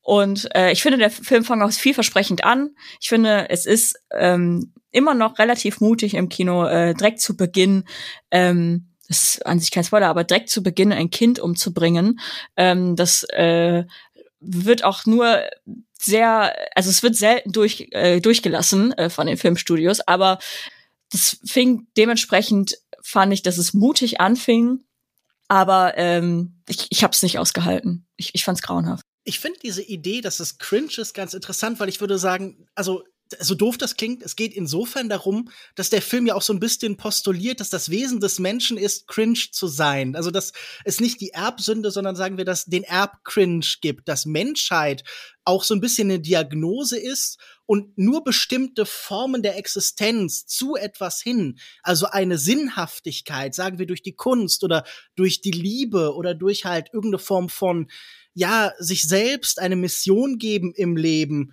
dass daraus halt dann irgendwie und wir uns lösen können vom vom Erbcringe halt irgendwie. Und ich glaube, da finde ich das auch irgendwie schön, wie all diese Figuren auf so kuriose Weise so verloren irgendwie gezeigt werden. Also dieses karikaturenhafte, was hier sicher auch mitschwingt, das betont für mich eigentlich eher die Menschlichkeit. Also sie sind äh, allzu menschlich am ehesten dadurch. Und ich finde, hier sind noch so viele andere spannende Elemente, weil wenn wir hier davon ausgehen, okay, entweder die Veränderung, die konkrete körperliche Veränderung, also diese biopolitische Dimension oder die Kunst können revolutionär sein, können neue Formen des Lebens und der Existenz hervorbringen. Und darauf reagiert dann die Regierung mit Bürokratie, mit Verwaltung, aber auch zum Beispiel mit diesem seltsamen ähm, Polizeiplot, den äh, Alex so ein bisschen bemängelt hat, aber ich musste dann natürlich dran denken an diese Frage, okay, wie viel hat denn jetzt zum Beispiel der CIA tatsächlich äh, der modernen Kunst halt irgendwie finanziell gegeben? Also wie viel ist an Pollock und de Groning und sowas geflossen? Also diese wirklich diese Frage, auf welche Form greift Politik in Kunst als äh, existenzforderndes ein, also als das, was dann irgendwie im Verschwörungspalens irgendwie so Psy-Op heißt und sowas. Also, das ist ja auch irgendwie hier so ein bisschen so eine paranoide Grundstimmung, die ich ganz schön eingefangen fand. Also dieses Gefühl, die Kunstwelt mit all ihren hervorbringenden Einzelgrößen ist in der Art, Welt zu formen, fast dazu verdammt, auch eine Unsicherheit, eine Verletzbarkeit, weil sie so eine große Sensibilität haben, nach außen zu tragen. Also das ist ja auch dieser, dieser große Gedanke hier irgendwie, der Künstler als der letzte Mensch, der Schmerz empfindet. Das ist dann vielleicht auch so ein bisschen Nietzscheanisch, so mit dem letzten Menschen, der halt sein Giftchen für den Abend und sein Giftchen für die Nacht und das große Gift am Ende des Lebens hat und dann so in so einem milden Zustand irgendwie dahin dämmert oder sowas aber das ist schon irgendwie auch vielleicht in dieser Hinsicht halt ein wütender, fast aufrührender Film, der sagt, nein, wir können uns diese grundsätzliche Taubheit, die sich hier über alles legt, diese Schmerzlosigkeit, nicht einfach so erlauben. Also wir können nicht die Welt, wie sie heute ist, weiterlaufen lassen, ohne einzugreifen, sondern wir müssen zumindest einen Teil des Schmerz, den die Welt in ihrer Grausamkeit mit ihren Veränderungsprozessen bei uns verursacht, zulassen und bereit sein, mit dem zu leben, um halt eben zu merken, welche Art von Veränderung auf uns einfließen, mit der wiederum die Welt verändert werden kann. Also, und ich meine, irgendwie, wenn ich jetzt von, bei, vom Erbcringe geredet habe, und da, da, das, da klingt ja natürlich auch so eine religiöse Dimension dann, da würde ich sagen, am Ende geht der ja nun klar sehr deutlich zu einem Filmzitat, wenn das letzte Bild das Gesicht von Viggo Mortensen ist, zur Ekstase verzückt fast, und wir sind dann vielleicht bei sowas wie, ähm, die Passion der Jungfrau von Orléans, also dem alten Dreierfilm mit Maria Falconetti, wo ich auch irgendwie das Gefühl habe, das klang hier an und da ist der Gedanke wirklich so. Ja, nach äh, zumindest zwei Lobesfesten, ähm, wenn ihr Crimes of the Future sehen möchtet, dann äh, ist dieser Film seit dem 10. November im Kino zu sehen. Kommen wir zu den Empfehlungen. Hier erzählen wir euch, was wir diesen Monat alles so gut fanden. Ich fange an. Äh, ich habe eine EP als Empfehlung mitgebracht. Die EP ist von äh, zugegebenermaßen einem meiner besten Freunde, aber auch einem fantastischen Musiker äh, namens Psassa. Sie heißt Die Nacht und umfasst in sieben Tracks alles, was man so in einer Nacht oder am Ende eben dieser erleben und fühlen kann. Ähm, es gibt außerdem Features mit äh, Dazo, Tony Weiss und Crystal F. Und äh, am 27. November kam nun auch der Kurzfilm zur EP raus, in dem meine Wenigkeit ebenfalls einen kleinen Auftritt hat. Also ähm, seid gespannt. Äh, die Nacht von Psassa, P-S-A-S-S-A. Ich habe schon mal aufmerksame ZuhörerInnen wissen, ich habe schon mal eine Single empfohlen aus dieser EP. Nun kam aber am 11.11. .11. diese EP auch raus. Deswegen empfehle ich ihn einfach nochmal. Ähm, ja, hört doch vielleicht mal rein. Alex, was hast du mitgebracht? Ich habe ein Buch dabei, ähm, das in so einem bestimmten Twitter-Kreis, in dem ich mich manchmal rumtreibe, äh, sehr gehypt wurde von äh, der Buchinfluencerin Magda Birkmann mit so einem recht dämlichen Hashtag, wie ich finde, nämlich Segelsexbuch. Dahinter ähm, verbirgt sich aber das Buch Unsterblich sind nur die anderen von Simone Buchholz, von der hatte ich noch nie was gelesen. Und ähm, ich habe gedacht, warum nicht? Und ich war eigentlich gar nicht darauf vorbereitet, auf das, was ich bekam, denn es geht dem Buch wirklich nur sehr am Rande um Sex und äh, aber viel um so das Verhältnis von Menschen zur Welt, zur Liebe, zum Tod. Und ich finde, dafür findet sie in dem Buch ganz, ganz interessante, ungewöhnliche Bilder und so eine eigene Sprache und auch eine eigene Form. Und so ein, er schafft eigentlich auch so einen eigenen Mythos, den ich sehr stimmig fand. Und ähm, das hat mich irgendwie genau richtig, auch gerade so in dieser Herbstzeit irgendwie so gut mitgerissen, mitgenommen, emotional. Und deswegen möchte ich es empfehlen. Also ähm, wer sich von diesem Hashtag irgendwie, wer das vielleicht mitgekriegt hat und sich davon eher äh, abgeschreckt gefühlt hat, dem kann ich das Buch trotzdem nur sehr empfehlen. Unsterblich sind nur die anderen von Simone Buchholz. Sascha, was hast du uns mitgebracht? Ähm, ich habe einen YouTube-Kanal mitgebracht, der heißt Open Space und ähm, der handelt von Architektur. Ich äh, wollte sehr, sehr lange Zeit in meinem Leben, seit frühester Kindheit Architekt werden, habe diese Leidenschaft bis heute nicht verloren und interessiere mich ganz besonders für Mid-Century Architecture und ähm, dieser Kanal zeigt sehr schön, ähm, was es da zu sehen gibt, gerade in so ähm, oftmals kalifornischen Tälern, also so Ray Cappy oder sowas. Also da gibt's da gibt's ähm, sehr schöne Sachen zu sehen und äh, mehr möchte ich auch gar nicht jetzt irgendwie dazu sagen. Mir gefällt das sehr, sehr schön gefilmt und ähm, ja lädt so ein bisschen zum äh, zum Träumen ein, was so vielleicht möglich wäre, wenn man, wenn man genug Geld hätte im Leben. Lukas, was gibt's bei dir? Zum einen möchte ich gerne ein Filmfestival empfehlen, das jetzt äh, seit drei Jahren unter neuer Leitung läuft, und zwar das IFFMH, das Internationale Filmfestival Mannheim-Heidelberg, das mittlerweile wirklich sehr gut herangereift ist, dass jetzt gerade in diesem Jahr wirklich ganz spannende Retrospektiven und Sektionen und Programmentscheidungen trifft und wo ich wirklich das Gefühl hatte, hier passiert eine sehr schöne Mischung aus einer Publikumsoffenheit und einer Experimentierfreude, eine Sehnsucht danach, Kinogänge allein durch Dekoration so mit neuen Ideen zu konfrontieren. Also es gab zum Beispiel eine Retrospektive zum Thema Mode im Film, die das Ganze mit so Modenschauen, mit so Modevideos aus den 20ern und 30ern kombiniert hat, wo dann das Publikum plötzlich so da saß und alte äh, so viragierte Filme ansah und irgendwie so eine ganz ungewöhnliche Erfahrung machte, bevor es dann größere und berühmtere Produktionen sah. Und das ganze Festival war voller so kleinen, aber cleveren Entscheidungen, die so im Kinobesuch, in der Festivalerfahrung große Verschiebungen vornehmen. Äh, dann auf der anderen Seite, während ich jetzt die ganze Zeit auf Filmfestivals unterwegs war, habe ich äh, das neue Buch von Quentin Tarantino gelesen, Cinema Speculation. Ich fand seinen Roman basierend auf Once Upon a Time in Hollywood ganz scheußlich, aber als jemand, der so ein bisschen meandert und ausschweifend, so wie er eben in seinen Podcasts und Interviews auch eben immer redet, erzählt, vor allen Dingen von dem Kino der 70er Jahre, mit dem er so aufgewachsen ist, da kommen viele Beobachtungen bei raus, die man halt so ein bisschen mit hochgezogener Augenbraue betrachtet. Da sind wahnsinnig viele Hottex dabei aber im Kern merkt man, das ist ein Buch mit wahnsinnig viel Herz und eben auch einer gewissen äh, Prise Intelligenz und ich habe das als sehr bereichernd empfunden tatsächlich, auch wenn ich bei Quentin Tarantino wirklich von der Tagesform abhängig ähm, angetan und sehr abgeneigt bin. In diesem Fall war ich dann doch irgendwie über weite Strecken auf seiner Seite und auf seiner Wellenlänge Cinema Speculation ist in Deutschland bei Kiepenheuer und Witsch erschienen, übersetzt von Stefan Kleiner. Ich habe das Original gelesen und kann das wahrscheinlich auch nur empfehlen. Kann mir nicht vorstellen, dass seine merkwürdig bröcklige, chaotische ADHS-Sprache in der deutschen Übersetzung gut funktioniert. Alles klar, danke euch. Und auch vielen Dank fürs Zuhören. Dies war auch nun die letzte reguläre Folge für dieses Jahr, aber am Ende des Jahres gibt es noch eine Quizfolge, in der wir wie im letzten Jahr gegeneinander antreten und Fragen aus der Popkultur beantworten. Das war auch ein Riesenspaß und ich denke, dieses Jahr wird es ganz genauso. Wer kann mich entthronen? Diesmal mache ich ja mit. Wer wagt es? Wie gesagt, ich freue mich schon sehr. Und äh, wenn euch dieser Podcast gefällt, dann würden wir uns über eine positive Bewertung sehr freuen.